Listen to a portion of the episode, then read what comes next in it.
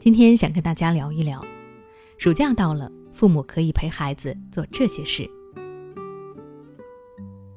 一转眼，孩子们结束了一学期紧张繁忙的学习任务，迎来了期盼已久的假期生活。有些家长会把孩子的假期安排得满满当当，想让孩子趁着假期实现弯道超车。有些家长呢，会让孩子尽情的玩耍、玩游戏、看电视，想干什么就干什么。有位教育专家曾经说过，学生们平时在学校里的学习生活相差无几，但是两个月的暑假却是他们改变和成长的关键，也是真正实现进步的重要阶段。家长用什么样的态度、什么样的方法来对待孩子的假期，才是提高孩子眼界和格局的关键。那么，家长该怎么做才能够帮助孩子度过一个既充实又有意义的暑假呢？您可以看看我这几点建议。第一，去农村生活几天。朱子之家格言中有这样一句话：“一粥一饭，当思来处不易；半丝半缕，恒念物力维艰。”现在很多孩子虽然在富足的条件下长大，却忘记了感恩和珍惜。想让孩子懂得生活的不易，父母不妨趁着假期带着孩子去一趟农村。在农村里生活上几天，让孩子感受一下摘菜、生火、做饭。我的一位同事的儿子总是偷懒不爱学习，无论父母如何劝说，他都置之不理。同事无奈之下，带着儿子去了一趟农村干活。孩子去了没几天，就向父母保证自己一定会好好学习，还在纸条上写道：“干活苦，做事累，只有读书才有用。”用这句话来警醒自己。在温室里长大的孩子，怎样才能够知道生活的难呢？只有孩子流过汗、吃过苦、受过累，才会懂得感恩，才知道珍惜，从而不断的成长和进步。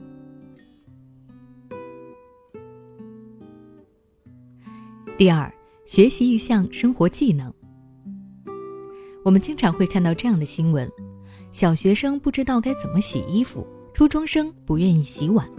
甚至还有一些孩子不会自己叠被子、打扫房间。高分低能的孩子，真是我们父母想要的吗？在家里，他们可以靠父母、靠长辈；可是当他们离开父母走向社会，如果连最基本的生活技能都不知道，又该如何生存呢？教育不仅是让孩子取得好成绩，更是培养孩子的生活能力。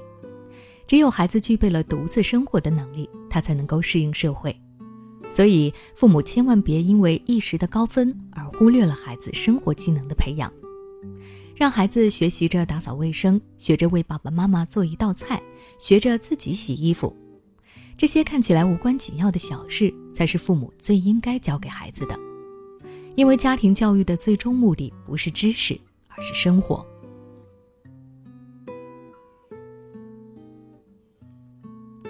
第三，带孩子接触大自然。